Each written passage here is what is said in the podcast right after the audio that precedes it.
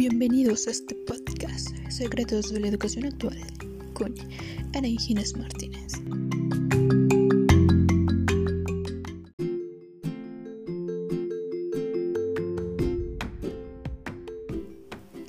¿Qué tal amigos? Sean ustedes bienvenidos al episodio número 6. El día de hoy hablaremos sobre la lectura de Freddy Javier Álvarez González, llamada los nuevos comienzos y la educación. Reflexiones desde el confinamiento. Así que comencemos.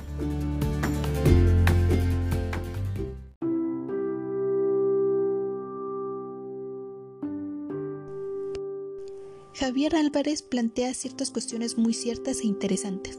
Una pregunta que él menciona en la lectura y que en lo particular me agradó mucho es ¿cómo será el día después del COVID-19? Como todos sabemos, esta enfermedad nos llegó a cambiar la vida de todos nosotros por completo.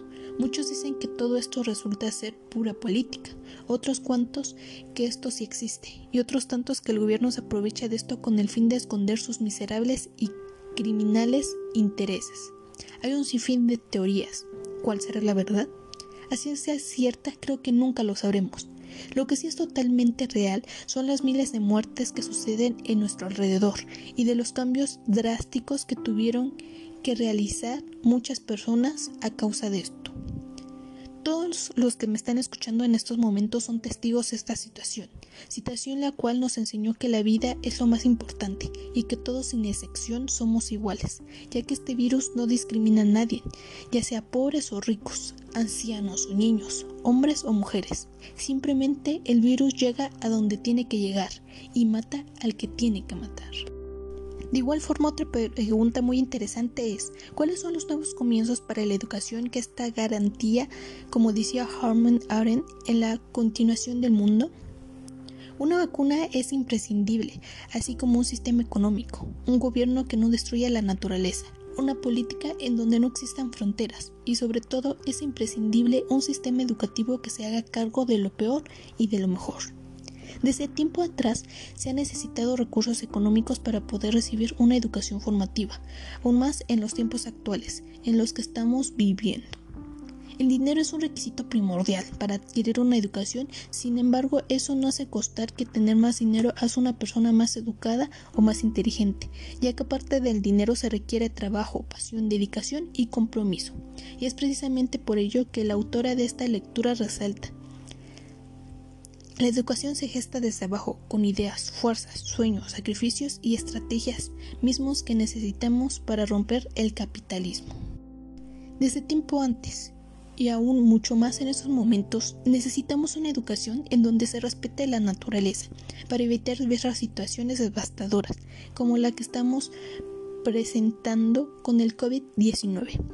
Porque tanto en la naturaleza como en todo hay hechos que no se pueden cambiar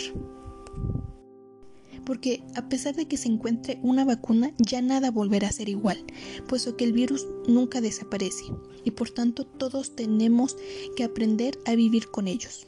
Toda esta situación nos ha dado una gran lección y nosotros sabemos si aprender de ella o dejarla pasar. Sería un total error que cualquier sistema educativo seguiría formando estudiantes competitivos y exitosos para un modelo de desarrollo que enriquece a unos pocos y empobrece a la mayoría que desarrolla la inteligencia pero que nos hace ser miserables, a personas que pretenden dominar la naturaleza mientras que ésta hace explosión. Formar individuos en la lógica letal y ridícula del neoliberalismo, que, intenta que inventa tecnológicas, porque cree que éstas son libres e inteligentes. Es momento de tomar una decisión antes que sea demasiado tarde, y no después. Nos estamos arrepintiendo de lo que pudimos haber hecho y no lo hicimos.